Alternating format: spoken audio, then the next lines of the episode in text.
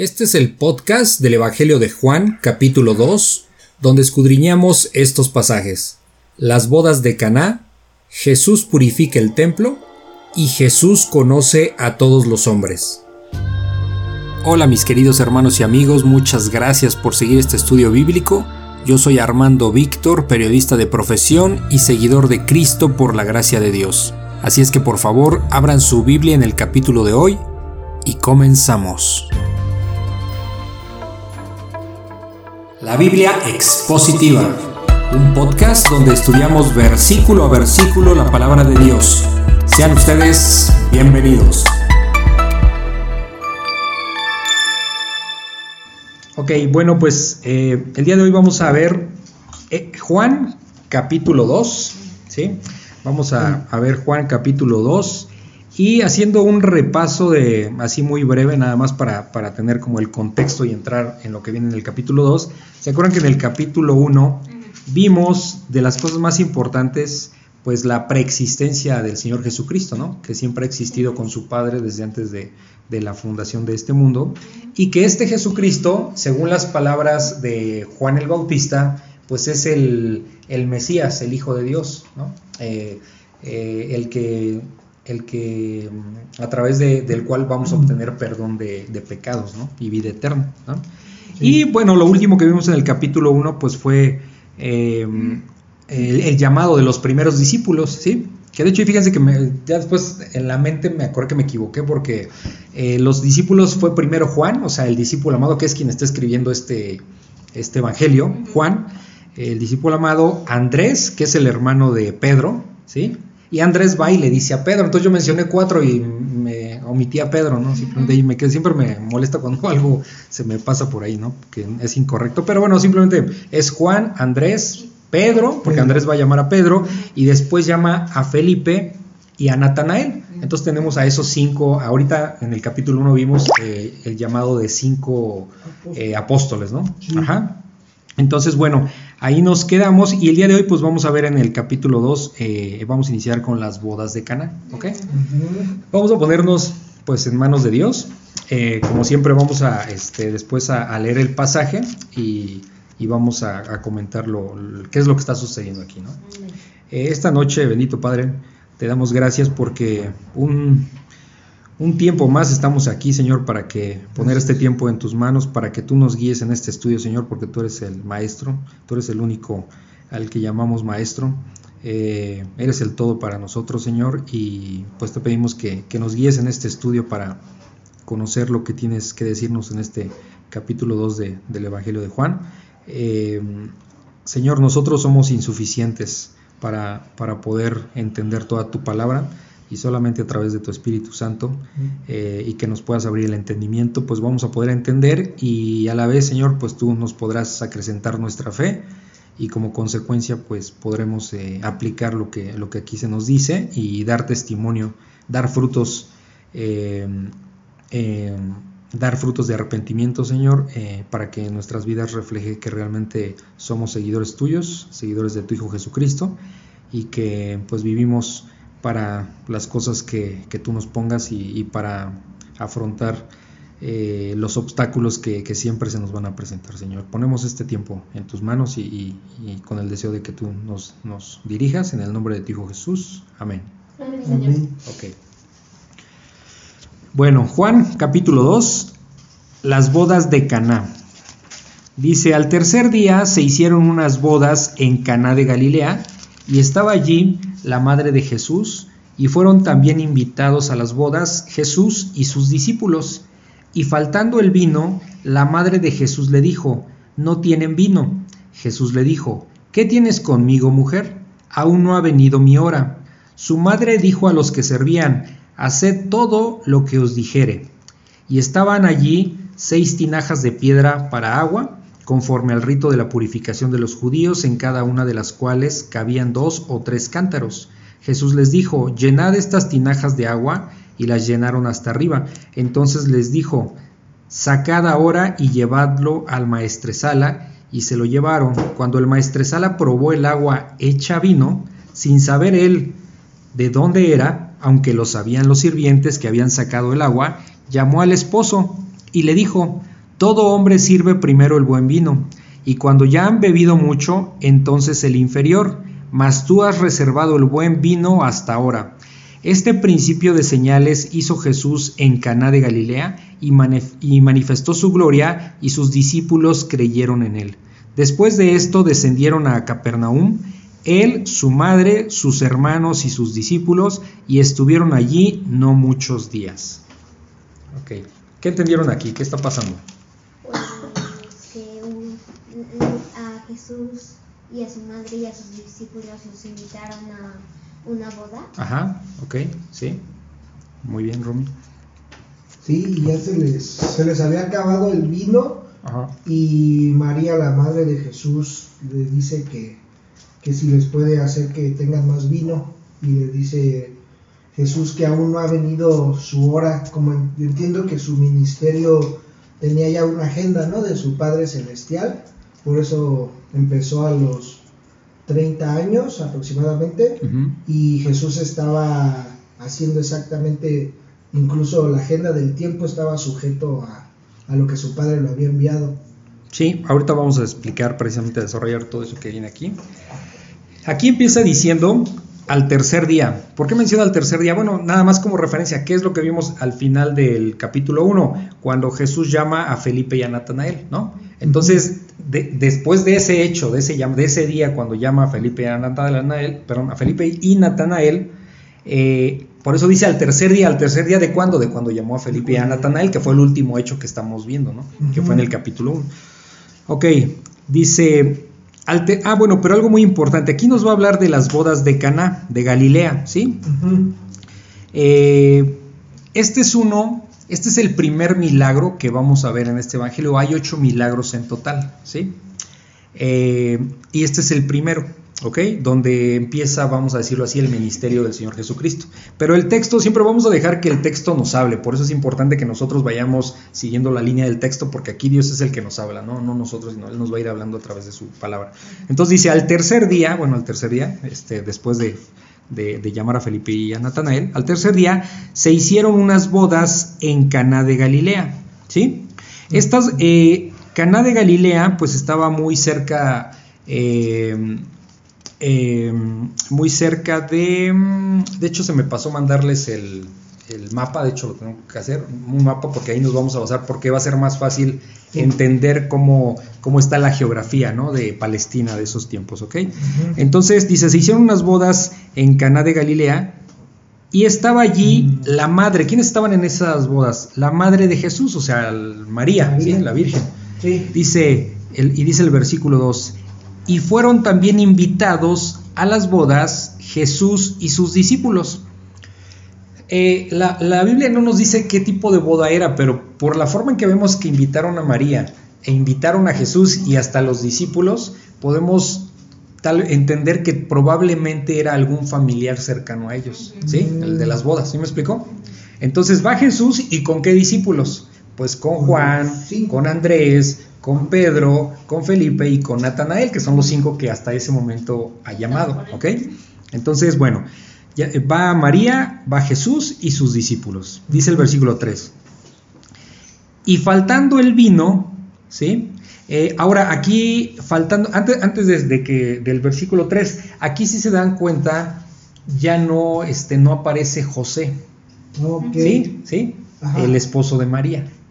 No, aquí en este momento calculamos que el Señor Jesucristo tenía alrededor de 30 años, ¿ok? Entonces, también el texto no nos dice qué pasó, en la Biblia no dice qué pasó con José, el, el- el esposo de María, pero lo que estamos suponiendo es que ya había fallecido para este tiempo porque ya no aparece, ¿sí me explico? Porque nada más menciona a María. Ya, sí, exacto, nada más menciona a María. Entonces, eh, y dice, bueno, nada más quería dejar ese detalle. Dice el versículo 3, y faltando el vino, eh, ¿qué pasó ahí en esa fiesta? Se acabó el vino. Normalmente en esos tiempos las bodas llegaban a durar una semana. Entonces, el hecho de que eh, de manera tradicional, si faltaba el vino, pues era, eh, era como, como si el novio quedara mal ante los demás. ¿Sí me explico? Entonces no era así como. Ahora, otra cosa también. Ah, dime, Romy. Mm, Bueno, ajá. eh, que, o sea, dormían, o sea, era pura fiesta. Sí, no, sí, o sea, pero pues, por ejemplo, no es muy diferente porque aquí en México hay pueblos, hay lugares Ah, sí. como ranchos y eso, donde se aventan tres días, no sé cuántos días haciendo fiesta, entonces la gente se va a su casa y regresa y otra vez sigue la fiesta el otro día. ¿Sí? Sí. Entonces no es muy extraño esto, ¿sí me explicó? Aquí en México hoy día eh, también llega a pasar eso de que se avientan muchos días Sí. de fiesta, ¿ok? Sí, sí, sí. ¿Sale? Entonces aquí en el versículo 3 cuando dice, y faltando el vino, se acabó el vino ahí, y les digo, era como una especie de afrenta por el novio, pero hay que entender también una cuestión, No, el vino no tiene el contexto, eh, algo que siempre pasa cuando estamos estudiando la palabra de Dios, es de que lo que estamos leyendo que sucedió hace dos mil años, lo queremos aplicar como si fuera el día de hoy, entonces hay que tener cuidado en el contexto histórico, porque no eran ningunos borrachos. En ese tiempo el vino estaba más, eh, era más saludable, digamos, que el agua, porque el agua estaba hasta contaminada, o sea, no había Mm. purificadores, no había nada de esto, y la gente se podía enfermar, entonces por eso era agua como con vino para, pues, pues, pues para, para, para eliminar bacterias, vamos a decirlo así. Entonces el vino era bastante preciado, pero no en un sentido de emborracharte. Era como el agua. Sí, exacto, un poco esa. Entonces no es el vino de hoy día de que te pones hasta atrás para, para estar bien borracho, no, no es el contexto, ¿no? Entonces dice, y faltando el vino, la madre de Jesús, o sea, María, les dijo, eh, le dijo, perdón, le- esta- esto María le va a decir a Jesús, no tienen vino, ¿sí? O sea, y, y, pues el Señor así como que, y luego, ¿no? Dice, no tienen vino. Y dice en el versículo 4, Jesús le dijo, ¿qué tienes conmigo, mujer? Aquí lo que vamos a notar no solo en este pasaje, no solo en este pasaje, sino en varios pasajes, cómo el Señor Jesucristo tiene un respeto muy grande por su madre, por su, madre terrenal, pero sí tiene una distancia muy marcada. ¿sí? Porque no le dice mamá, no le dice este mami, no sé, algo que fuera sí, o sea, no, le dice, ¿qué tienes conmigo, mujer? ¿Sí? Entonces sí marca una distancia ahí de que, pues, sí es su madre terrenal, pero, y la respeta porque obviamente él es perfecto y, y- y nunca pecó, eh, nos puso el ejemplo de cómo respetar a nuestros padres. eh, entonces, pero sí había una distancia marcada, o sea, este, no, la, María no era superior a, a Jesús, ¿no? De hecho, en el capítulo 1 de Lucas podemos ver lo que dice María, donde, donde María misma, por ejemplo, en el Evangelio de Lucas, eh, Lucas investigó, él no convivió directamente con el Señor Jesucristo, pero eh, él investigó y sacó información de las personas que sí habían convivido directamente con el Señor Jesucristo. Por eso el Evangelio de Lucas trae muchos detalles que los otros evangelios no traen. Pero pasa algo muy interesante. No me acuerdo si es el capítulo 1 o el 2 de Lucas. María está pidiendo este, a Dios también por su vida y por su salvación. Sí, porque es una mujer, es una pecadora, igual que todos los hombres. Entonces ella también, en palabras de ella misma, reconoce que necesita a su Salvador. ¿Sí me explicó? Sí, No es la María, o sea, yo a veces Sí. le explico a las niñas, una cosa es, por ejemplo, nosotros aquí en México, el contexto de la Virgen de Guadalupe, una cosa es la Virgen de Guadalupe y nada tiene que ver con la Virgen María. Aunque la gente por, pues, lamentablemente por ignorancia, este, revuelven las cosas o asumen que es la Virgen y le dan una deidad que no la encuentras en ningún lado más que en la mente de las personas, ¿sí? Y es donde está la distorsión. Entonces aquí vemos que el versículo 4 dice, Jesús le dijo, ¿qué tienes conmigo, mujer? aún no ha venido mi hora.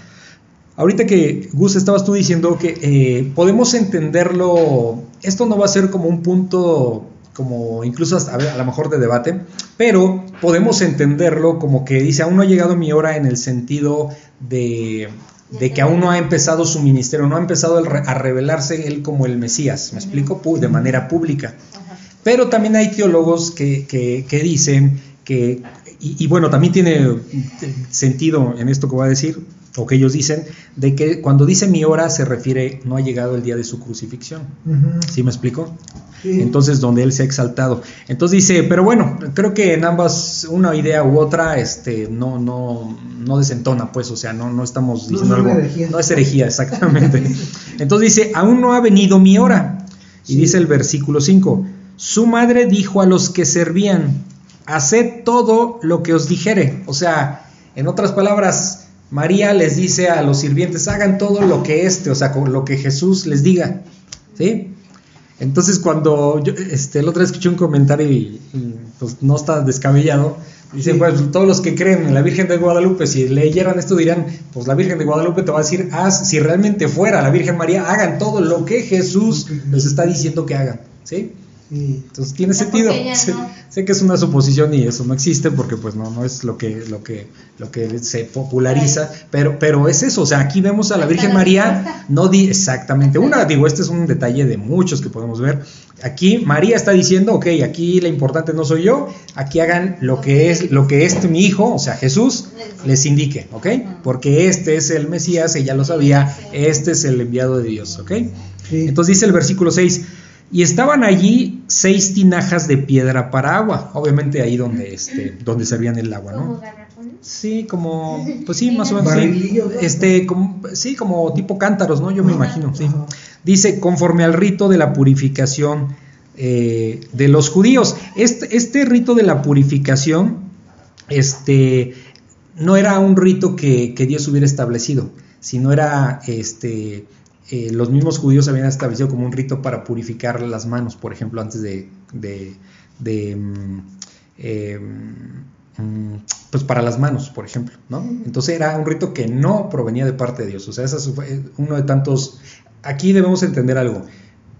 En el, para los judíos, los primeros cinco libros del Antiguo Testamento que nosotros tenemos, eh, o sea, lo que le conocemos como el Pentateuco, este, para ellos es eh, ese libro de, está ahí se me borró ahorita la mente, ¿no? eh, este, el libro de la Torá, La Torah. ¿sí?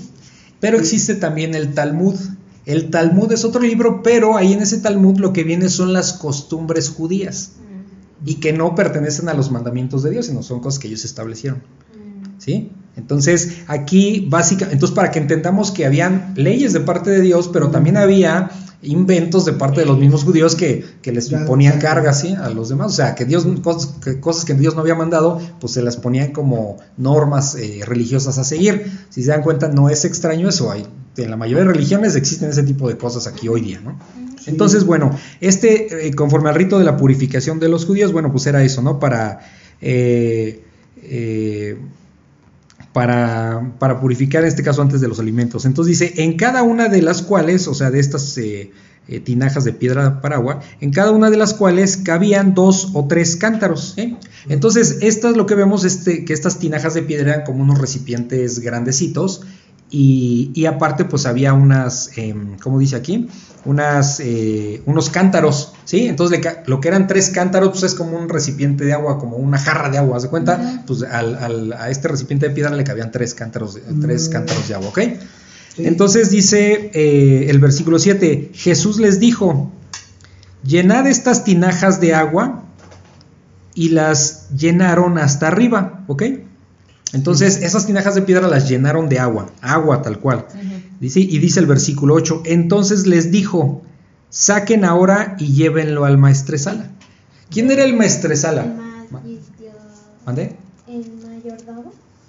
Sí, era como el que atendía, pero también tiene una función muy importante en las fiestas. Él probaba primero los alimentos. Ah. Ahora sí que ¿Sabe para por exactamente, Ah, para que, para que no, porque si había un problema, pues ahí Él iba a asumir la, eh, pues, Las eh, consecuencias. las consecuencias y no toda la gente del de que- a la festividad. sacrificio. No un sacrificio, pero mira, eso sucede, no es muy diferente, digo, es otro contexto histórico, pero por ejemplo, Fidel Castro, eh, no sé si saben este detalle, Fidel, este detalle, Fidel Castro tenía personas que, que antes de que él consumiera sus alimentos, estas personas lo comían y lo tomaban. ¿Por qué? Porque era una forma de él protegerse que lo fueran a envenenar. Estados Unidos sí varias veces intentó, históricamente eso lo he visto en documentales, eh, intentó matar de varias formas a Fidel Castro y algunas eran envenenándolo. Entonces era muy vivo, digamos, y, y pues tenía personas que comían los alimentos antes, pues, si no les pasaba nada, pues ya él comía. comía. Sí, está, entonces no es muy, este, lo que pasaba aquí en Maestresala, pues no era en ese contexto, era en un contexto de que, bueno, ahí va a haber invitados, no vaya a ser que el, les entre disentería a todos aquí por Sí. alguna bacteria y bueno, pues primero él consumía y ya si no pasaba nada, pues ya podía darlo, ¿no? Entonces, pero era el encargado, como dice Romy, era el encargado ahí de, de, este, de revisar, ¿no? Todo eso. Este era el maestresala. Entonces le dice el, otra vez el versículo 8. Entonces les dijo, saquen ahora y llévenlo al maestresala. ¿Qué le iban a llevar? Pues este, un poco de esa supuesta agua, ¿no? Que, que habían echado en, el, en los cántaros. Dice, y se lo llevaron. Dice el 9, el versículo 9, cuando el maestresala probó el agua hecha vino, ahí es donde viene el milagro, el primer milagro que, que vemos de la vida pública del Señor Jesucristo, cuando el, maest, cuando el maestresala probó el agua hecha vino, ¿por qué la probó? Por lo que les estaba comentando, porque tenía, tiene que probar todo antes de poderlo dar a los invitados, ¿ok? Dice, sin saber él de dónde era, o sea, el maestresala pues no sabía que habían echado agua, él nada más le dieron el, pues yo me imagino que el, a probar y dijo, ah, caray, está muy bueno este vino, ¿no? Y dice, ¿cuál vino? Pues ya era agua, ¿no? Ok, dice, aunque no los, ah, dice que él no lo sabía, aunque lo sabían, o sea, aunque sí lo sabían los sirvientes, lo que, los que habían obviamente echado el agua, ¿no? Ellos sabían que habían, eh, que habían sacado el agua. Llamó al esposo, ¿ok? ¿Por qué llama al esposo? O sea, al novio. Pues porque obviamente era pues el responsable de todo esto, ¿no? Dice el versículo 10, y le dijo, todo hombre sirve primero el buen vino y cuando ya han bebido mucho, entonces el inferior, o sea, el de menor calidad. Creo que eso no es muy diferente hoy día. Te dan un vino rico y ya cuando están medio borrachos ya te dan de lo peorcito, ¿no? Exactamente. Ya ni cuenta se dan. ya ni cuenta se dan. Entonces, este, pues aquí lo que está pasando es que, eh, que bueno, pues él lo prueba y saca, está muy bueno, entonces va prácticamente a felicitar al, al al, al, novio o al esposo porque dice, o sea, siempre sirven el vino bueno y al final el, el de menor calidad. Dice, pero tú has reservado el buen vino hasta ahora, o sea, pero tú diste el vino de menor calidad al inicio, supuestamente, Sí. y el bueno lo diste al final. ¿Por qué es el bueno? Pues porque Dios hace cosas Todo, perfectas, ¿me explico? Ajá. Pero el novio ni en cuenta y este y pues al maestresala tampoco, los que sí sabían eran tanto los discípulos del Señor Jesucristo como los sirvientes que hicieron todo esto de servir las tinajas, ¿no? El agua en las tinajas. Dice el versículo 11, este principio de señales hizo Jesús en Caná de Galilea. Fíjense, esto es, esto es muy interesante. Dice, este principio de señales. ¿Qué, ¿Qué está diciendo aquí? ¿Qué es una señal? Un Al- milagro. un milagro, algo sobrenatural, que Sí. solo proviene de Dios, obviamente, porque lo- nosotros como seres humanos no tenemos poderes para hacer cosas sobrenaturales, ¿ok? Podemos hacer cosas sorprendentes en nuestra, en, en nuestra condición humana, ¿no?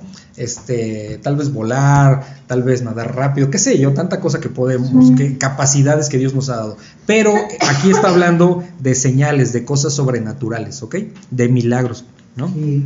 Entonces, eh, entonces dice el versículo 11, este principio de señales, ¿qué está diciendo? Que aquí inician las señales milagrosas del Señor Jesucristo.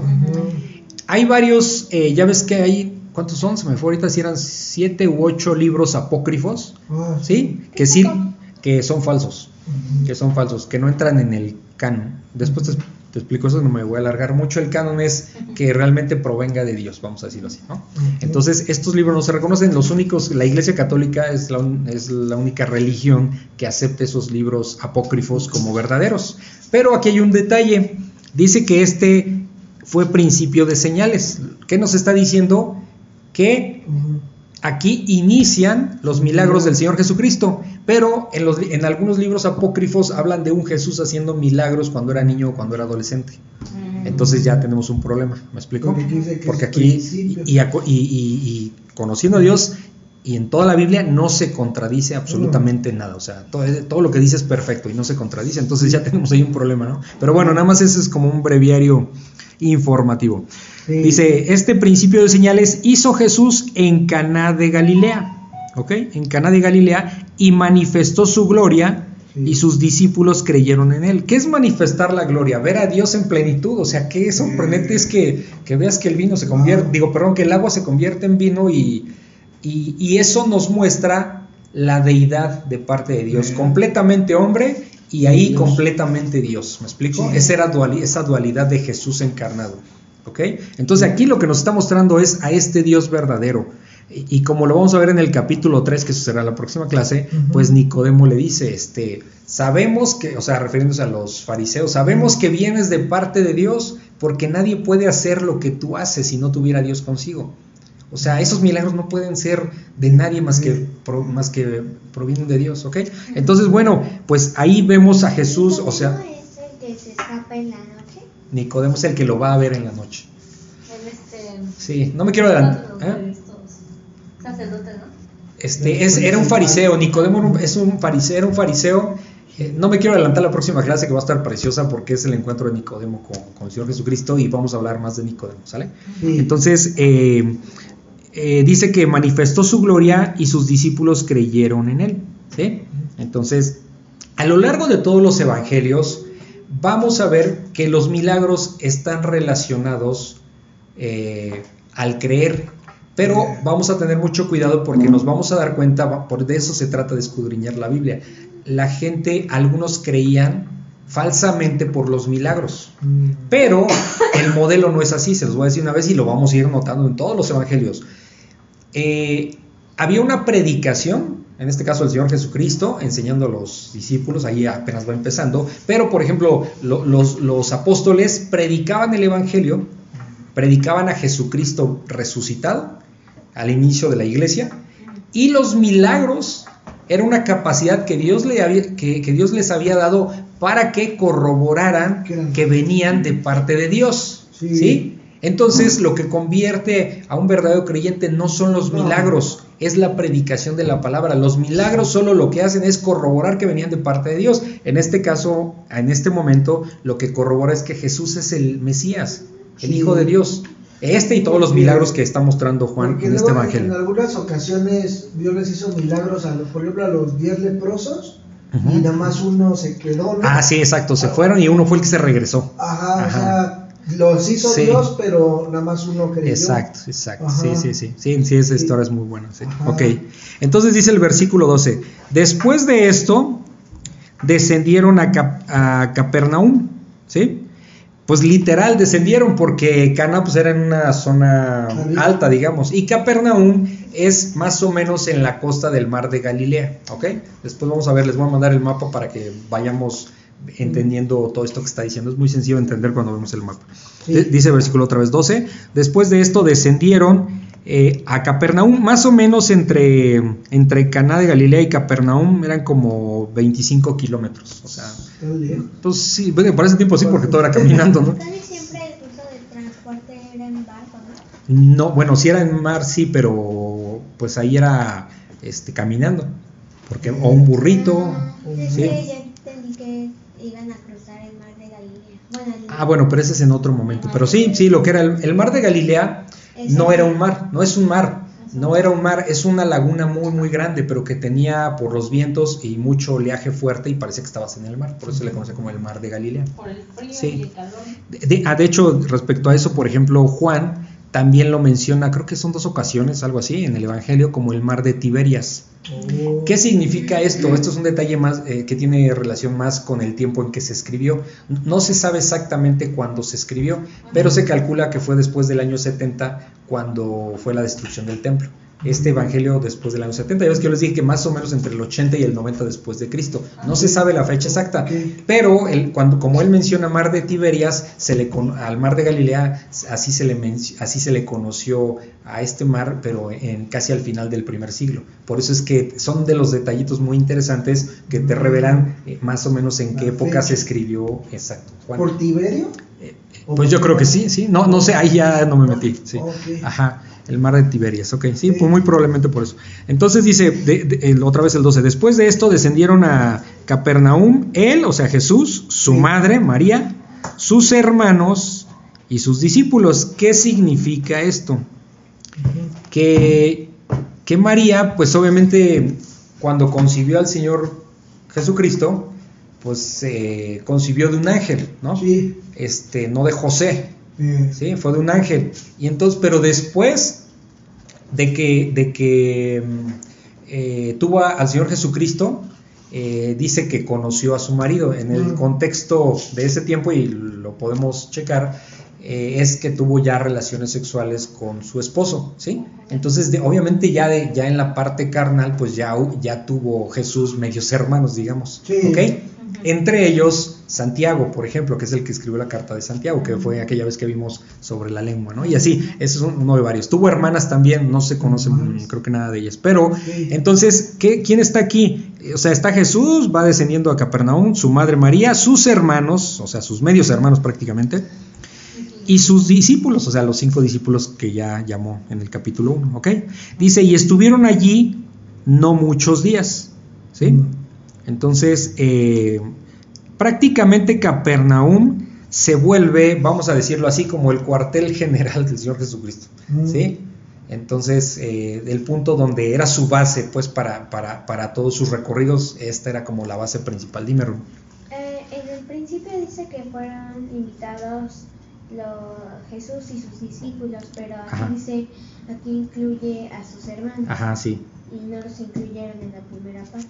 Ok, no, aquí no, no menciona a sus hermanos más que aquí, ¿ok? Entonces, este, pero sí está mencionando a los hermanos. Los hermanos se mencionan en varios pasajes y sabemos perfectamente que tuvo hermanos, ¿no? Porque la Iglesia Católica, mira, hay, un, hay una cuestión aquí de traducción, porque en el griego, en el hebreo antiguo, no, no, no había una palabra para definir cada parentesco, ¿sí? Entonces prácticamente, no sé si, no sé si recuerdan cuando, no sé si recuerdan cuando de repente vemos algunos textos en la Biblia que dice, eh, da- eh, fulanito de tal, hijo de no sé quién, y a lo mejor no era, su- no era su hijo, sino era su nieto. Mm. ¿Por qué? Lo dice, pero sabemos que era de ese linaje, eso sí.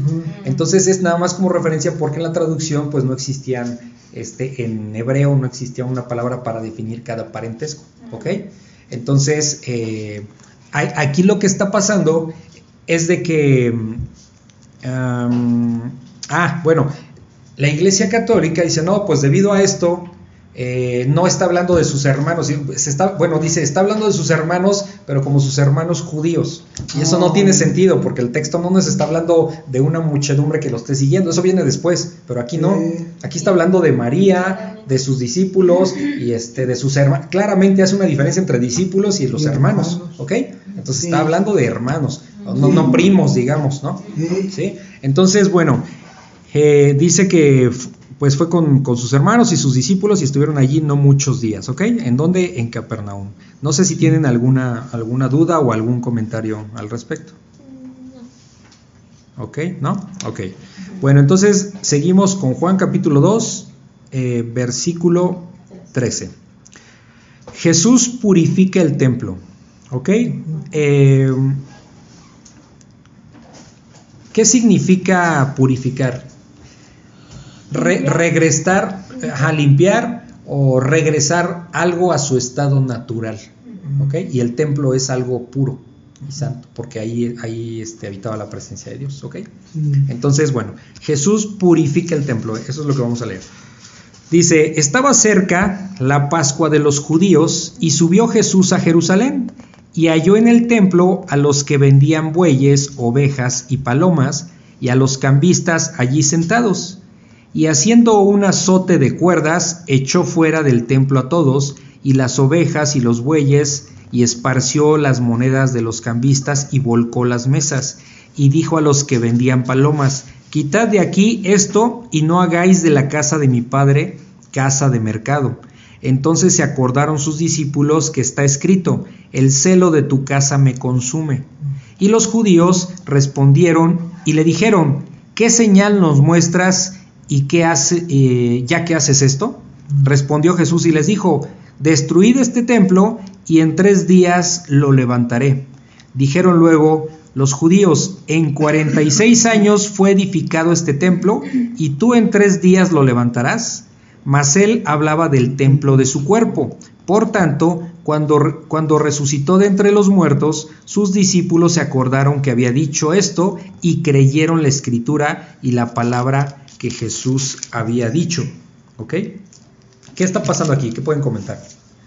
Ah, Estaban haciendo negocios ahí ilícitos dentro de, del templo y pues Jesús se, se molesta y azota con unas cuerdas y los corre porque porque andaban haciendo tranzas en el templo y les menciona unos pasajes del Antiguo Testamento, ¿no? Sí, Ajá. ahorita. Y, eh, Sí. O sea, eh, cuando se refería que, que iba a destruir el templo y que lo iba a levantar en tres días, se refería que, que, es, que a su muerte y a su resurrección. Ah, muy bien, sí, exacto, muy bien, También exactamente. se refería a que, por ejemplo, ahí estaba la gente como los mercados y estaba la iglesia y aún los sacerdotes o qué era, Lo permitían.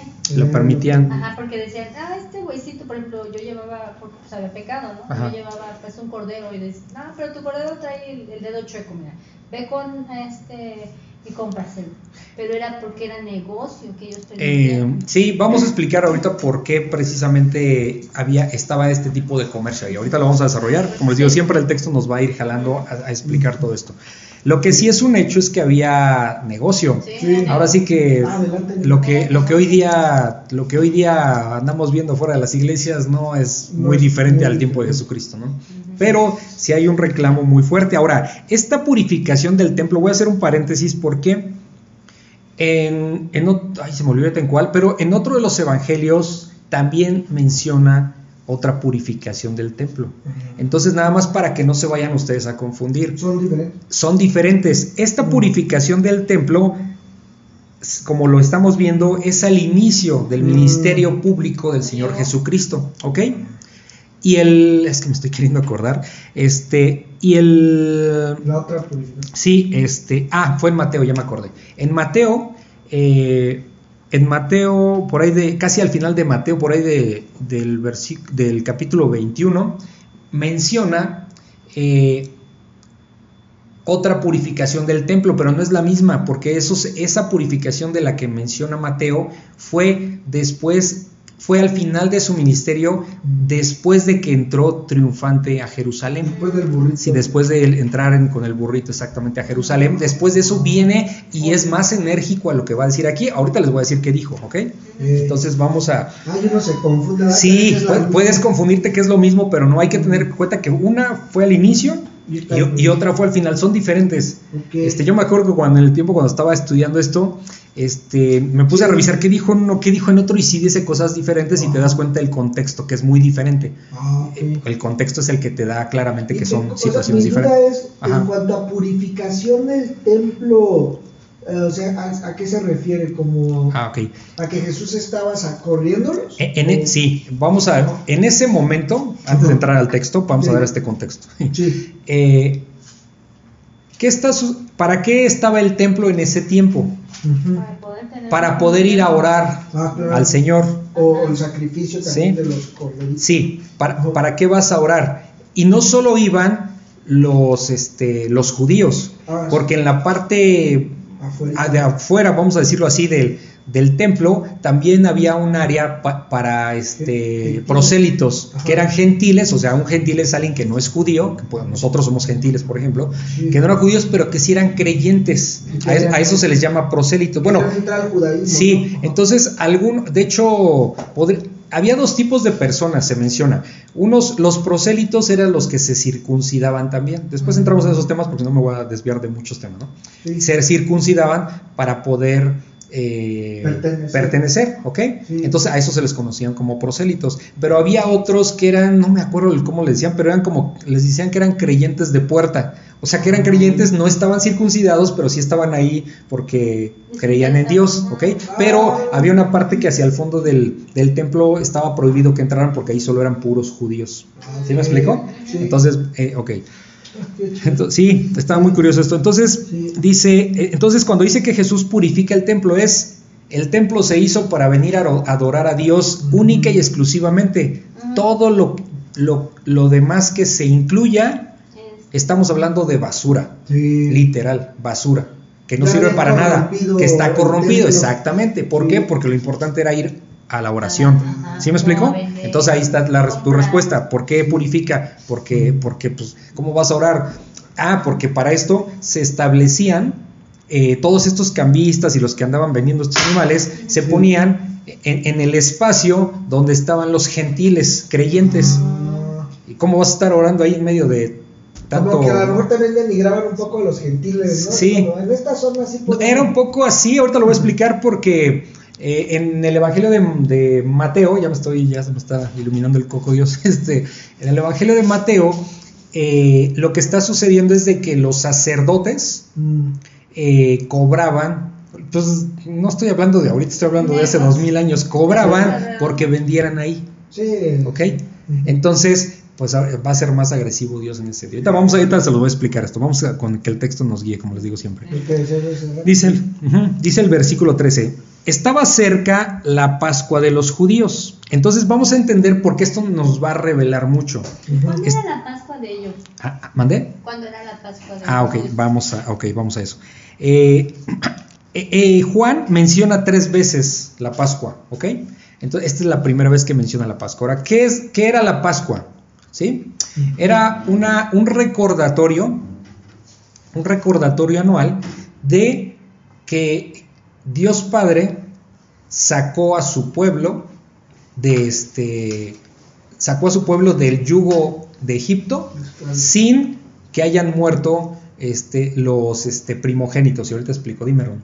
Ah, olvídalo, olvida. Es que, es que te iba a Sí. decir de que sí, que, que no era... Ah, olvídalo. No, dime, dime, no, no te preocupes, tú dímelo, tú no te preocupes, tú dilo. O sea que... Es que yo pensé que ibas a decir que Dios los había sacado, pero... Pero... eh, yo te iba a decir que, que no que si era que eh, los discípulos, es decir, las personas, los judíos pusieron sangre del cordero. Sí. su- Exactamente, sí. Sí. Eso iba a explicar. Muy bien, Romy, muy bien, sí, exacto. ¿Qué es? A ver, vamos a explicarlo. ¿Qué era la Pascua? Eh, esta parte la tenemos obviamente en el Antiguo Testamento, ¿no? Entonces, ¿qué sucede? Que cuando Moisés está negociando con el faraón para que deje salir al pueblo de Dios de Egipto, porque estaban bajo el yugo de los egipcios, eh, el faraón no quería y no quería y no quería, Dios endurece el corazón de faraón, es decir, ahora cuando Dios endurece es que ahora pues eh, no quieres, pues no vas a querer, pero porque yo digo y porque así va a ser y te va, aquí te van a venir tus consecuencias.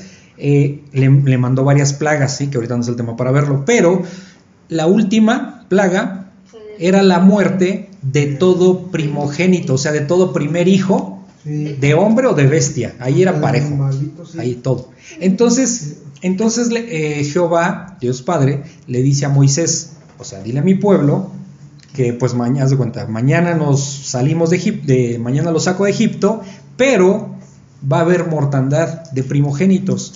Para que no haya esa mortandad entre ustedes, sacrifiquen un cordero sin defecto. Digo, es muy poquito larga la historia. Sacrifiquen un cordero sin defecto un cordero en plenitud, sano, o sea, le dio unas características de cómo tenía que ser el cordero y lo tienen que, este, este, se lo tienen que comer, pues, ¿ok? Dice, incluso decía, si, dime,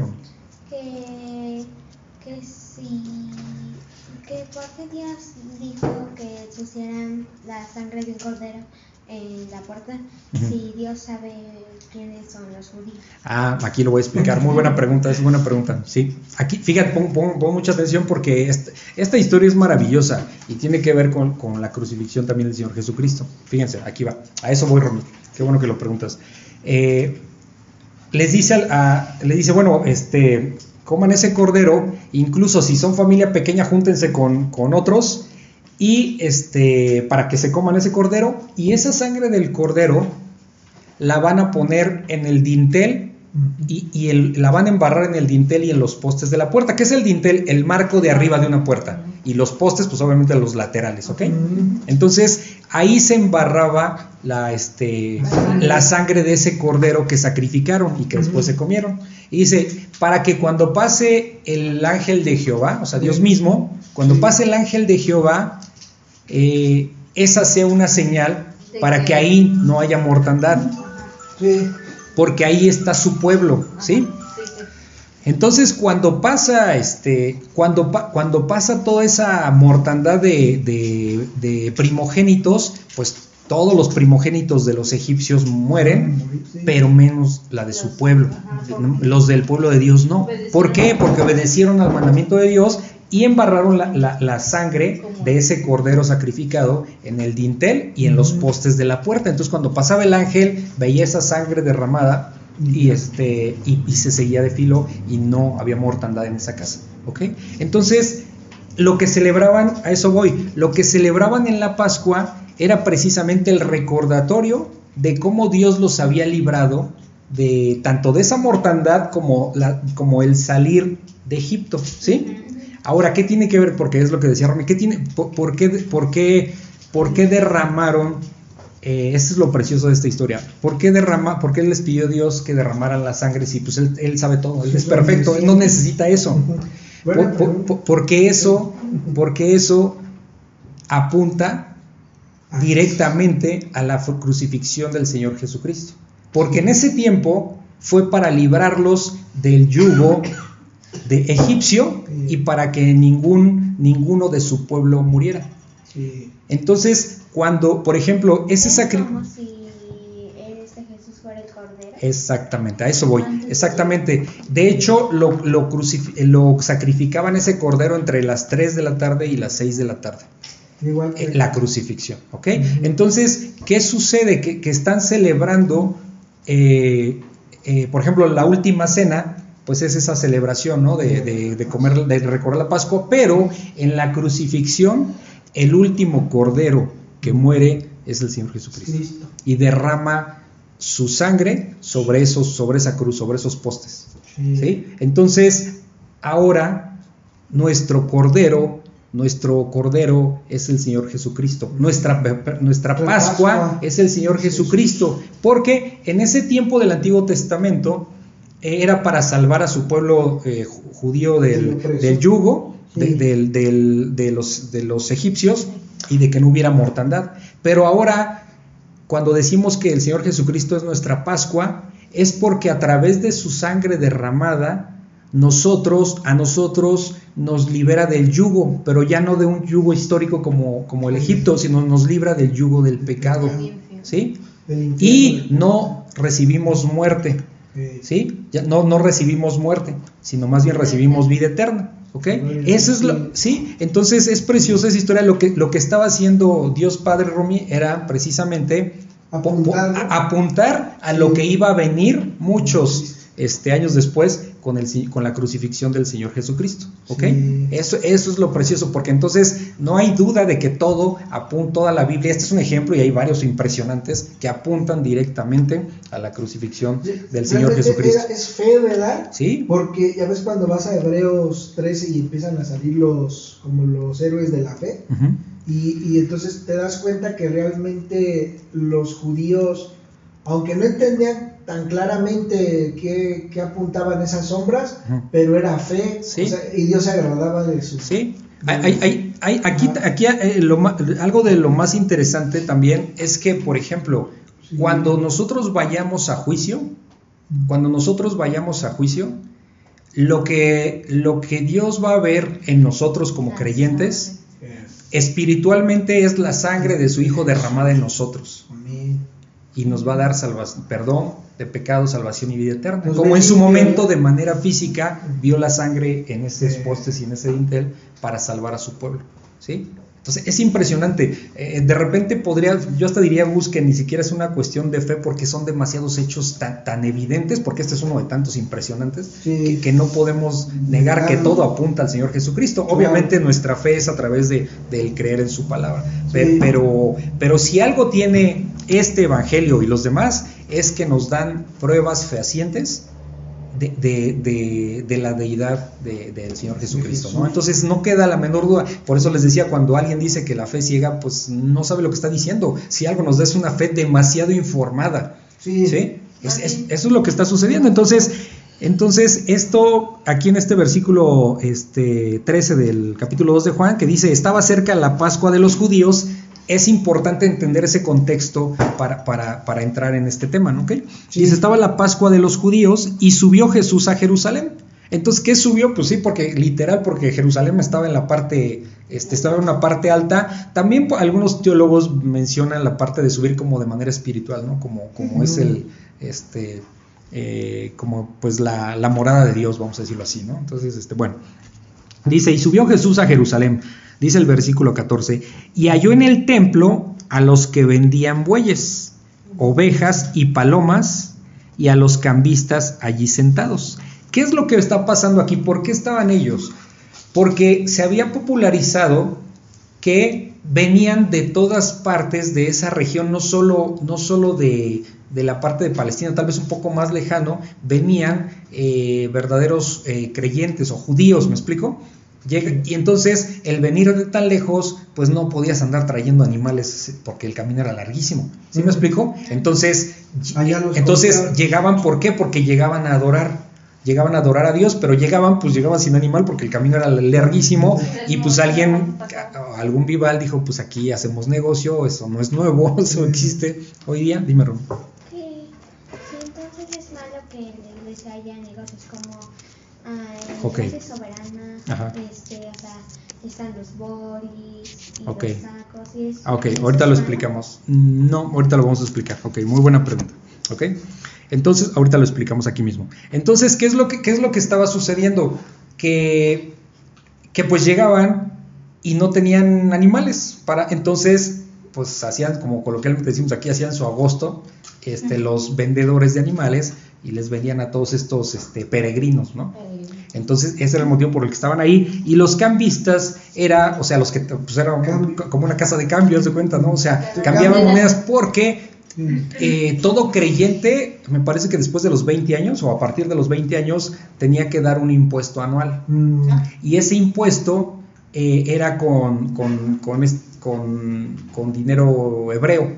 Entonces, muchos que venían de fuera, pues No tenían, traían no traían, tenían que cambiar, entonces pues les cambiaban las monedas y les cambiaban caro. O sea que los dólares Sí. estaban altitos en el, en el cambio.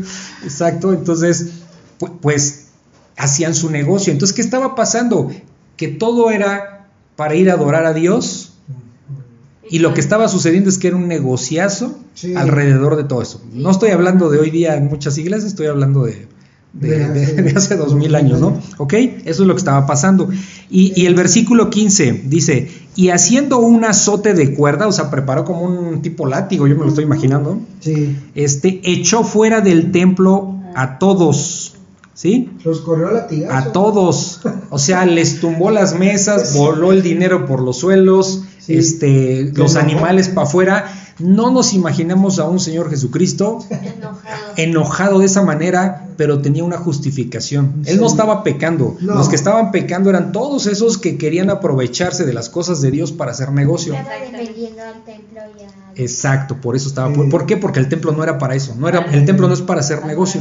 Sí, era para adoración. Entonces, ellos querían ser, este, hacer su agosto. ¿Sí me explico? Entonces, ahí es donde está el problema, en querer sacar Provecho. este provecho a costa de los otros. Sí, sí, por Era- supuesto. Los, pues eran los encargados del. Sí, los Sí. religiosos de esa. Ajá, entonces, entonces eso es lo que estaba pasando realmente, ¿sí? Entonces, pues los echa fuera, este, dice que echó fuera del templo a todos, eh, y las ovejas y los bueyes, y esparció las monedas de los cambistas y volcó las mesas, o sea, hizo, tumbó todo bien enojado, ¿ok? Sí. Y dijo a los que vendían palomas, este, esto que va a decir sí es diferente a lo que dice en, en la segunda purificación del templo que habla este Mateo a- Ah, eh, al final de su ministerio del Señor Jesucristo. Aquí, aquí que dice, porque estamos hablando de, esta, de este Evangelio de Juan, de la primera vez que hace una purificación con, con el templo de su Padre. Dice el versículo 16, y dijo, eh, eh, donde dice, o sea, sí, y dijo a los que vendían palomas, quitad de aquí esto, ¿sí? O sea, dejen de hacer esto, dejan, dejen de hacer negocio, quitar de aquí esto y no hagan de la casa de mi padre casa de mercado. O sea, la casa de su padre es una casa de oración, no de, no de tianguis. Deben- ¿Sí? Sí. Hoy día vemos, no sé, la Basílica de Guadalupe con un negocio, ya está tienen el negocio abajo, no sé qué tan redituable es eso, pero un negociazo ahí, comida, hay de todo. ¿Cuándo hacen su agosto? Pues el 12 de, El 12 de diciembre, cuando hay millones de peregrinos que van a la Basílica de Guadalupe. ¿sí? Entonces se agarran de la fe para hacer negocio, ¿no? Digo, es otro contexto porque pues aquí están en otro tipo de adoración, pero, la, pero me refiero a la intención, exacto, es similar. Entonces, pero por ejemplo en Mateo 21, 21, 13, dice, eh, es más agresivo el Señor porque les dice, mi casa de oración será llamada, pero ustedes la han hecho casa de ladrones o cueva de ladrones. O sea, ¿y eso a quién se los dice? A los sacerdotes que eran los que cobraban, y a los sacerdotes y a los que, o sea, tanto el que hacía el negocio como el que cobraba. ¿Sí? Dime, O sea, aquí dice eh, casa de mercado y ahí dice... Cueva de ladrones. Y, o sea, ¿cuál crees que era la que Jesús había dicho de verdad? O sea, no, los dos. Los dos, o sea, como que los dos significaban lo mismo. Sí, y, y es entendible por qué estaba más agresivo, eh, por qué fue más agresivo y Ya contundente. dicho. Pues ya les había dicho una vez y volvieron a hacerlo. Entonces, es como cuando te regaña, cuando te regaña una vez y, y a lo mejor no me obedeces, pues va a ser más, más enérgico el ¿fueron dos regaño. Sea, Sí, dos veces sí. Sí, sí, sí. Esta fue cuando apenas empezó a darse a conocer como el Mesías, cuando hizo su primer milagro, casi después. Y la otra, la que acabo de leer, de que les dice que son una cueva, que han hecho una cueva de ladrones de la casa de su padre, es cuando poquitos días antes de la crucifixión del Señor Jesucristo, fue al final. Fue como, por decirlo así, como tres años después. Mm, ¿Sí me explico? Entonces sí, son dos, por eso digo que son dos situaciones distintas, ¿ok? Una al inicio de su ministerio, que es esta, y otra purificación del templo, que es al final. Pero ¿por qué fue más eh, estricto? Pues por lo que dice Gus, o sea, pues ya les había dicho y otra vez, ¿sí? O sea, fíjate la, la gracia de Dios, ¿no? ¿Cuánto tiempo les dio? Que hasta después más adelante les dice, ¿cuánto tiempo quise juntar a, a este pueblo como la gallina? Sí, esa. Jesús amaba mucho a Jerusalén, pero Sí, y- sí, no, es- es- ese, eso a lo que te refieres, la verdad es que este, mueve el corazón porque, porque es cuando, de, cuando queda vacío ese templo, porque dice Pero- aquí se fue Dios y dice, ay, o sea, se, sí, Se se, fue. salió del templo se la fue y, y se olvidó, y ya no existió ahí. Entonces cuando viene el- el- la destrucción del templo por parte de los romanos en el año 70 después de Cristo, pues aparte que ya se los había profetizado que eso iba a pasar, que no iba a quedar piedra sobre piedra, Sí, este, porque ahorita lo que es el muro de los lamentos es como la pared hacia la calle, no es parte del templo. ¿sí? Eh. es como un muro de contención o a la vez pared porque está en alto. Es lo Eh, que es lo que quedó, pero no quedó piedra sobre piedra, fue destruido ese templo, pero ya Dios ya no estaba ahí. Claro. Les advirtió que no, ya se iba. ¿Por qué? Porque lo habían desechado. O sea, es muy fuerte esa parte. Yo me dan ganas de llorar cuando lo leí porque, Sí. porque entiendes qué es lo que está pasando en ese momento, ¿no? Y ellos no lo entendieron. No, no entendieron. Entonces, eh, pues aquí lo que está pasando, que dice, no hagan de la casa de mi padre casa de mercado, dice el 17. Entonces se acordaron sus discípulos que está escrito, ¿sí? En el Salmo, ah, creo que es en el 69. 69, ¿verdad? Ajá, Sí. en el Salmo 69, que dice, el celo de tu casa me consume. Sí. ¿Ok? Nosotros, como creyentes, tenemos que ser celosos con las cosas de Dios. Sí. Por eso si alguien está diciendo una herejía, que es una herejía, algo que es incorrecto, Es que Dios no dijo, Sí. no podemos quedarnos callados, ¿sí? Necesitamos decirlo. O sea, esto no es así, porque tenemos, porque la autoridad es Dios, ¿me explico? Dime, de hecho, sí pasa, ¿verdad? Sí, no, sí, sí pasa, sí. Dime, Aaron. Ah, ¿que- ¿A qué se refiere que el celo, el celo de tu casa me consume? O sea, que te me consume. Ajá, ¿Qué es que se enoja mucho porque, mira, vo- voy a poner un ejemplo. Están dos novios, ¿no? Un- el novio y la novia, ¿sí? Pero hay otro pretendiente para la novia, ¿sí? O sea, el novio ama mucho a la novia. Y entonces quiere llegar otro chico para que sea su novio, ¿sí? ¿Cómo se va a poner el verdadero novio? Se va a poner celoso, esto es mío Sí. y, y, este, yo la amo y, este, y se va a poner celoso y se va a enojar, ¿sí me explico? Sí. Es un poquito la idea para que entiendas. Ajá. En este caso, las cosas de Dios, el Señor Jesús tenía celo por las cosas de su Padre. O sea, Sí. este, en otras palabras, vamos a verlo en la parte práctica. Si alguien en el mundo, y sabemos que el mundo es todo el que no es creyente o el que dice que cree en Dios, pero, sus pero su vida no refleja eso, ¿sale? Eso es el mundo, ¿sale? No, no es un verdadero seguidor de Cristo. El mundo es lo, pues, bíblicamente es lo opuesto, en el más del 90%, casi todo, por casi la totalidad de las veces que se refiere al mundo es no creyentes, o sea, el que no, no- el que no lo obedece a Dios, ¿ok? Entonces, en el mundo te vas a encontrar personas que van a hacer chistes de Dios o de Jesús. Sí. Y si hacen un chiste, yo no me puedo reír porque es como si se estuvieran burlando de mi padre. Ujú. Y es- E- Eso me va, me va a hacer enojar más que hacerme reír, me va a molestar. ¿Qué voy a hacer? No voy a pelear, pero sí me voy a ir, ¿sí? O, o no me voy a reír simplemente, porque eso, porque para mí eso no es gracioso, ¿sí? Claro. ¿Sí me explicó? Eso es, te- ofensa. eso es tener celo, exacto, celo, o sea, este, pero no un celo como, como de perderte en tu mente, No. ¿sí? sino un celo de proteger por lo que amas, ¿sí me explicó? Entonces ese es el celo. El Señor Jesucristo sabía que el templo era para ir a adorar a su Padre, pero muchos, pero muchos estaban haciendo. Lo que pasó el domingo que te dije, a mí me molesta que hablen eso. Mejor orar por esas personas. ¿sí? Ah, Es, sí. para mí, Entonces, eh, entonces eso es lo que estaba pasando. ¿Ya entendiste más o menos la idea? ¿Ok?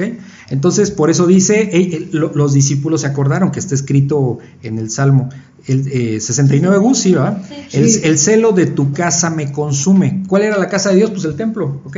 La- Sí. El celo de tu casa me consume. Y los judíos, se refiere a los, a los principales judíos, digamos a los líderes judíos, y los judíos respon- respondieron y le dijeron, ¿qué señal nos muestras ya que haces esto? Ok, otra vez, ¿qué señal nos muestras ya que haces esto? O sea, eso le están preguntando estos, eh, estos judíos a Jesús. O sea, ¿qué señal? O sea, ¿tú quién eres para venir aquí a hacer todo esto, no? Y dice el versículo 19, respondió Jesús y les dijo, destruyan este templo, o sea, este templo físico, Mm. ¿sí? Destruyan este templo y en tres días lo levantaré. Y como dijo Romy hace rato, eh, cuando se refiere a que tres días lo, levantaré, se refiere a su propia crucifixión y resurrección. En tres días, porque al tercer día resucitó. ¿Por qué? Porque antes su pueblo, su pueblo que son los judíos, iban al templo a adorarle, que es lo que estamos viendo. Pero a partir de la crucifixión del Señor Jesucristo, el templo, nuestro templo es el Señor Jesucristo mismo. Amén. ¿sí? Y dice que su templo es donde habita el Espíritu Santo, es decir, Sí. el templo ya no es ninguna edificación que haya hecho el hombre, como él dice, ahí no está, está en el cuerpo, en el corazón de todo verdadero creyente, y ahí ese, ese es el templo de Dios. Oye, ¿Sí? una duda, pero, Ajá, o sea, por ejemplo, ya ves que hasta el año 70 lo destruyeron. Ajá. Pero, o sea, en ese, en ese inter de que ya cambió el pacto, que ya desde, vemos Ajá. desde el Pentecostés, que ya Ajá. el Espíritu ya no vive en un templo, sino vive en nosotros. Sí. De todas formas, los judíos seguían yendo a hacer eso, ¿no? Sí, por su necedad, sí, creían, Ya no sí. estaba Dios No. ahí, pero lo seguían No, haciendo. porque te decía, con- al fi- eh, unos días antes de su crucifixión, los, su- su- sus discípulos le, pues de alguna manera le presumían, mira señor, pues qué, preciosidad. está. Claro, pues era ahí sí, estaba Dios. ahí estaba, hijo, pues aquí, este, aquí ya no va a estar. Pero ya y no va a ser destruido. No, Pero ya no estaba. embargo, de hecho, o sea, en el libro de los Hechos es como chistoso porque los gentiles que ya estaban entrando, los judíos los querían poner a hacer todavía cosas de judíos, Sí. ¿no? porque estaban en esa transición. Sí, exacto. ¿eh? El, el- el libro de los hechos es una transición eh, de la parte este, Ceremonial y de sí, todo. ceremonial del- de, la ley a este a, a- a la gracia del Señor Sí. Jesucristo. Por ejemplo, parte de lo que tú dices que querían hacer es que eh, de hecho hubo un debate fuerte de Pablo y Bernabé con, con líderes judíos en, en- en Antioquía de Siria, de hecho ahí fue, y decían, no, pues es que los nuevos, los gentiles se tienen que circuncidar, y dijo, no, ¿cómo que circuncidar? O sea, fue un debate, tuvieron que ir a, tu- tuvieron que, que ir a Jerusalén y ver a, a hablar con, con Santiago, el medio hermano de Jesús, Ajá. con, con- con Pedro y con Juan, que eran los, este, los líderes de la iglesia en Jerusalén, y con varios hicieron un concilio. Y, ahí fue donde, eso está en el capítulo 15 de Hechos. Sí. Entonces, está, sí, o sea, querían Se imponer cosas. Porque el cristianismo surge del judaísmo, Sí, o sea, es sí, comprensible. pero al final lo que resuelven, no, espérate, o sea, ¿cómo No, les pones, cómo no. les quieren poner estas cargas y ni nosotros mismos, dice Pedro, ni nosotros No, mismos las podíamos llevar? claro. O sea, no tiene sentido, pero bueno, ese era otro tema, ¿ok? Sí. Entonces, este, eso es lo que está diciendo aquí, dice, destruyan este templo y en tres días lo levantaré. O sea, ¿por qué? Porque el templo, básicamente, no- les va a decir Jesús, el templo soy yo. Sí, ya no es ahí. Entonces, en tres días voy a morir, en tres días resucito, y ahora el templo soy yo. porque ya no tienen que venir a adorar aquí a un lugar específico, ya estoy yo en todos lados para que vengan, para que me honren y me adoren, ¿no? O sea que antes no, Dios no estaba en todas partes o No.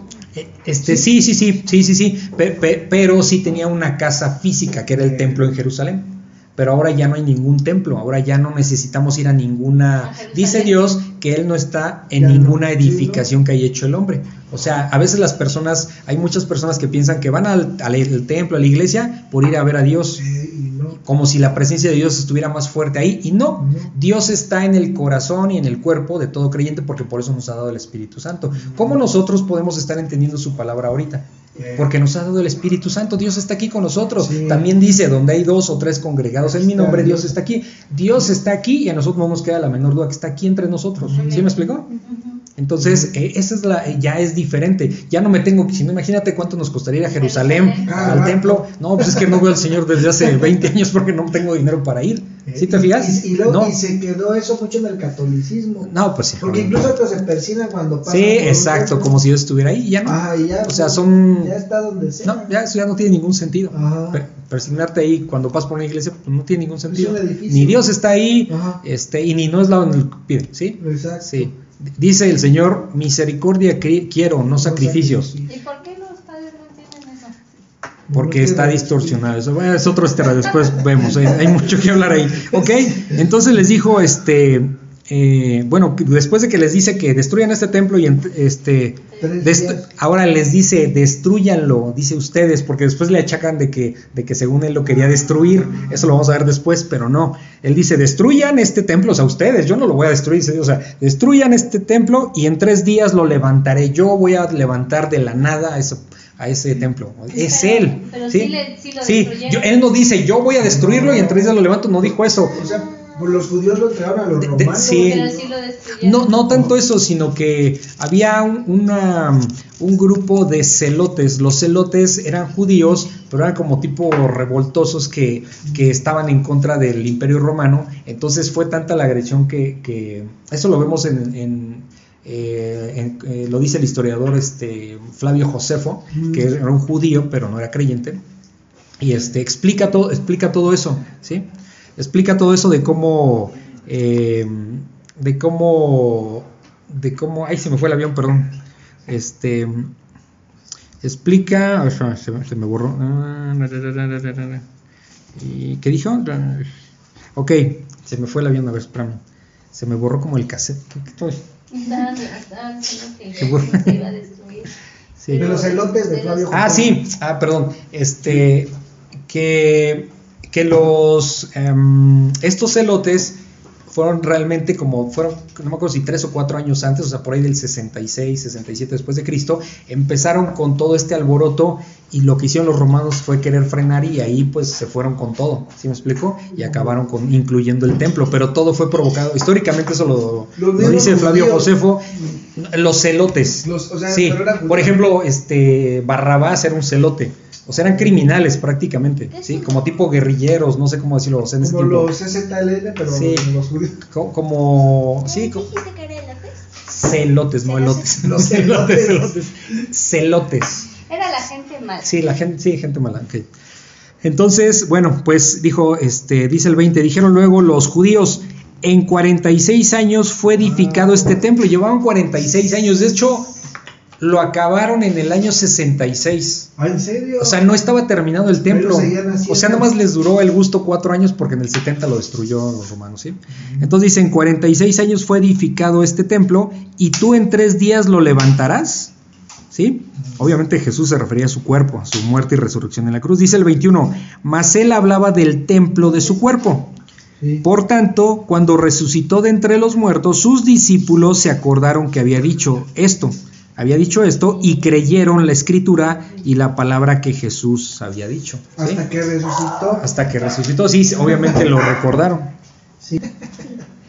Era una Ento- y entonces, bueno, vamos a terminar Juan 2, versículo 23. Jesús conoce a todos los hombres. Es muy pequeño el, Eh, es muy pequeño este pasaje y sobre todo nos va a dar contexto para lo que vamos a ver la clase que, que viene, que es Jesús y Nicodemo, ¿ok? En el capítulo 3. Pero bueno, dice, Jesús conoce a todos los hombres, versículo 23. Estando en Jerusalén, en la fiesta de la Pascua, muchos creyeron en su nombre, viendo las señales que hacía. Pero Jesús mismo no se fiaba de ellos, porque conocía a todos y no tenía necesidad de que nadie le diese testimonio de- del hombre, pues él sabía lo que había en el hombre. ¿De qué nos está hablando aquí? Pues de que eh, Jesús con los milagros que hacían, pues la gente, este, según creía en él. Pero o sea, como, como tú nos explicaste que, que, o sea, con los milagros no se cree, sino Exacto. con la predicación. Exacto. Es muy bien, ahí por ahí va el asunto. Eh, aquí lo que, es- lo, que nos, lo que nos revela es una característica, este pasaje tan pequeño, pero es muy profundo porque nos revela eh, algo muy importante, de una de las características importantes de parte de Dios. Bueno, perdón, todas son importantes. Eh, la omnisciencia. ¿Qué, ser, o qué, qué es, ¿Por qué Dios es omnisciente? ¿Qué significa omnisciente? Que Él lo sabe todo. Antes Eh, Antes, durante, después, o sea, él- él- para él no hay nada oculto, No. ¿sí? Absolutamente nada. ¿Por qué? Porque Él es el principio y el fin.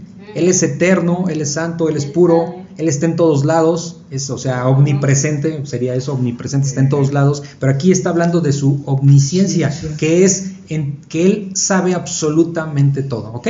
Entonces, ¿qué dice aquí en el versículo 23? Bueno, el título, pues Jesús conoce a todos los hombres, es decir, no hay nadie que le pueda dar consejo a Dios de qué cómo somos, Mm. si Él nos creó y Él nos conoce, ¿no? Ujú. Entonces dice, estando en Jerusalén, en la, fie- en la fiesta de la Pascua, o sea, estaban en esa celebración, muchos creyeron. Aquí tenemos que hacer un paréntesis. Cuando dice muchos creyeron, nosotros pensaríamos, ah, no, pues son creyentes Creyentes. genuinos. No, creyente. Pero hay personas que su creer es pasajero porque no está cimentado en, en la fe de la palabra de Dios, Mm. sino está cimentado en andar viendo milagros. Y eso no sirve para nada. Mm. Acuérdense, como decía Romy, se acordó bien, o sea, los milagros es para corroborar que venía, que Él es Dios mismo, porque nadie puede hacer lo, lo Sí. que Él hacía, ¿me explico? Y Él mismo después dio la autoridad o la, este, a los discípulos de que pudieran hacer milagros similares, ¿sí? Pero no eran ellos, eran Era Dios, ¿sí? Para corroborar que su mensaje provenía de Dios, ¿sí? Eso, eso corroboraba que realmente sí eran los apóstoles. Sí, de Jesús, sí, ¿no? sí, Pero exacto. Los demás eran falsos apóstoles. o- Bueno, lo que pasa que el- el- el- el- los apóstoles fueron eh, personas que fueron directamente llamados, enseñados por Jesús. Jesús. llamados por Jesús. Ahora les, les voy a hacer en, la- en el estudio de la semana pasada con Arturo y Melissa les hice esta pregunta, se las voy a hacer a ustedes. Sí. Parece sencilla, pero ¿Está este, pero no es tan sencilla. Tú, no- Romy ya se no me sabe, ¿no? Sí. ¿Cuántos discípulos eran en total? ¿Cuántos discípulos? ¿Cuántos discípulos? eran ¿En la total? época de Jesús? No, no, no, discípulos, lo que es bíblicamente. ¿Cuántos discípulos eran en total? 12. No. Eh, Fueron los 12 discípulos de Bueno, no sé, o sea, muchos discípulos, pero. No, no, los de la Biblia, los de la Biblia. no se la saben, yo la puedo contar. Ajá, sí. No, creo que creo que eran apóstoles, eran 12, No, pero discípulos eran muchos, No, ¿no? 14. 14. ¿Por ¿Quiénes eran, 14? Romy, aparte de los 12? Bueno, Ah. dilo, di- tú dilo. ¿Cuántos eran? Sí. 14. Sí, yo sé que Romy se la sabía porque estuve en el estudio, pero aquí va, eran 12 apóstoles. Ajá. Eh, Judas, se- Sí, pues era un apóstol, ¿no? Al final, Sí. hijo de perdición, pero un apóstol. Que fue este Matías. Sí, Ah, es decir, cuando los- los- a ver, o sea, se quedan 11, ¿ok? Con la muerte de Judas se quedan 11, Ajá. pero cuando inicia la iglesia, Pedro dice, pues necesitamos al sustituto de Judas. Entonces eh, ahí concilian y pues es Matías, ¿no? Matías. Que no se sabe mucho de él. Eh. Ya eres el treceavo, digamos. Pero después viene Pablo, Pablo de Tarso. porque dice, ¿qué es lo que dice? Apóstol de Jesucristo. Él sí lo- Pablo de Tarso, el que, Sí. que, cor- el que Perseguía cristianos. Entonces, ¿cuántos son? 14. 14. Ya ves, te dije, estaba, Sí. parece fácil, pero... pues, Todos dicen no sé, 12. 12, sí, es lo primero. Ajá. o sea, ahí son 13. Sí, 14 ya serían. con- Oye, pero, o sea, pero por ejemplo, ya ves que desde las desde el mensaje a las Ajá. iglesias primitivas, por ejemplo, el, el- a Éfeso le dicen, ustedes les, les elogio que reconocen a los que dicen ser apóstoles, pero no lo son, y Jesús los felicita que tenían eso bueno. Ajá, O sea, de- desde entonces disciernen Sí. eso. Desde entonces había gente que decía que era apóstol, pero sí, eran falsos. falsos. Ajá. Sea, los- eh, este Bernabé, ¿con qué contaba? O sea, ¿era un discípulo? Ah, lo que, ah, ok, muy bien. Ay, Romy, muy bien, ¿eh? Este, porque lo, lo que pasa, Romy, a lo que se está refiriendo es que eh, eh, en, en los primeros, por ahí del capítulo 13, 14, 15 de, de Hechos, este, se menciona a Pablo y a Bernabé como apóstoles. Ah. Y Bernabé no fue llamado directamente por el Señor Jesucristo. Bernabé era este, este es- era de. Chipre, era un verdadero creyente, eso Sí. sí. Pero hay que entender que el término, Apóstol. el término de apóstol es un mensajero de Dios. Entonces, en ese sentido, sí. No, una- no un apóstol como los doce apóstoles, Sí. Y, como. Pablo. No. Por ejemplo, un misionero se le puede llamar, o sea, no en el No. sentido de los doce apóstoles, pero sí un enviado. Lo, lo que pasa que, vamos a decirlo así, si, si- fuera, vamos a entender, apóstoles solamente los llamados directamente Ajá. por Dios, porque el apóstol Pablo pues fue llamado directamente por el Señor Sí. Jesucristo, ya no físicamente, pero lo tuvo ahí enfrente y lo tumbó y lo dejó ciego, y, o sea, Y lo entrenó. y lo entrenó. Sí. Ajá. Entonces, pero es un mensajero de Dios. Sí. Cual- hoy día, eh, por ejemplo, no le llamaban apóstol a este de la luz del mundo, este que metieron Ah, a la cárcel sí. de Estados Unidos. Al Cash Luna, Sí, entonces esos Sí, son falsos. sí, son ¿Por qué? Porque Sí. no te llevan a Dios. Todo verdadero maestro, pastor, vamos a decir, si se quiere llamar apóstol en ese sentido, te tiene que llevar a Cristo. a Cristo, no hay más. Sí. Porque si no eres falso. Y estos Sí. andan diciendo un montón de, de herejías y de tonterías, pero pues son tan populares que la gente les cree. Sí. Pero eso es como malo, ¿no? Porque pues les cree, pero realmente es como pues, conveniencia. es Sí, o sea, no, no son víctimas, Ajá. porque la gente va buscando show también, Ah, entonces sí, ahí trae su pecado. Entonces no son víctimas, y el Señor lo dice, que la ignorancia pues no, No, este, no. no, no va a ser, no va a ser este justificación, ¿no? Para el juicio. Porque las personas solo quieren o sea, Sí, ejercicio. Show, no sí. realmente conocer a Ajá, no hay una intención de conocer a Dios, sino quieren prosperidad, quieren ser felices, quieren sociabilizar, quieren buena música, buenas alabanzas, quieren Salud. ambiente, salud. eso viene Sí, con Dios. sí, Todo eso viene sí. con Dios. Entonces el Señor no nos dice que nos va a dar eso, dice que vamos a padecer. ¿sí? O sea, este, Pablo les dice, después de que te les di hace rato, Pablo les dice a los creyentes, este, eh, pues es necesario que padezcamos. Para poder Sí. llegar a- al cielo. O sea, pues ¿por qué? Porque sí nos vienen aflicciones como creyentes. Sí, Entonces ya, es ya. falso que sea felicidad. Obviamente hay un gozo, que eso es otra cosa, ¿no? Entonces, El gozo es tener a Dios con nosotros en todo momento, cuando estamos enfermos, cuando nos hace falta Algo, economía, salud, en fin, sí, pero nosotros, ¿por qué? Bien. Porque, como le dijo a Pablo, ¿no? Cuando le dijo, quítame este aguijón, le dijo, bástate mi gracia. O sea, Dios es suficiente. Sí. ¿sí? Dice, ningún, ningún hijo de Dios mendigará. O sea, Sí. entonces, pues, entonces necesitamos creer, pero nos va a entrenar. Sí. ¿sí? Nos va a entrenar para que nosotros nos demos cuenta si estamos verdaderamente en Dios o no. Entonces, bueno, di- dice otra vez el 23, eh, estando en Jerusalén en la fiesta de la Pascua, muchos creyeron. sí. Entonces, eso lo vamos a poner entre comillas porque nos vamos a dar cuenta que creían, es- er- era una creencia superficial Ajá. porque, porque nada más están creyendo por los milagros, ¿sí? Sí. Entonces dice, eh, creían en su nombre, aquí viene, no dice que por la predicación, por eso es donde hay que entender el texto, dice, viendo las señales que hacía, o sea, se convencían por las señales, pero dice el Señor que la fe es por el oír y el oír por la palabra de Dios. Si no re- recurrimos a la palabra de Dios, no hay forma de que tengamos fe. Muchas personas, eso yo lo he comentado muchas veces con- cuando, por ejemplo, platico con algunas personas que no son creyentes, porque dicen, es que yo tengo mucha fe en esto. Le digo, esa fe no es, no es no es este genuina, porque la fe proviene de leer la palabra de Dios, creerle y obedecerle. Sí. Le digo, entonces lo que tú estás teniendo no es una fe verdadera. Ahora, quien diga lo contrario le está diciendo mentiroso a Dios y estás, estás afrentando y estás en pecado, ¿me explico? Porque con Dios no hay medias tintas. Cuando Él es perfecto, no se discuten las cosas de Él, por más que el mundo eh, quiera menospreciar esto, pero nosotros como sabemos que es verdad, ¿no? Sí. Entonces, eh, pues dice que creían viendo las señales que hacía, dice el versículo 24, pero Jesús mismo no se fiaba de ellos, o sea, no se confiaba, no se creía, pues sí. Dios sabe el corazón, la mente, sabe absolutamente todo de nosotros, sabe hasta lo que nosotros no sabemos que vamos a hacer más adelante. a ese Nos nivel. conoce más que nosotros. Sí, mismos. exactamente. Dice que no se fiaba de ellos porque conocía a todos. O sea, ¿qué es conocer? Conocía la perversidad que traemos. Claro. No hay uno solo que busque de Dios, ¿sí?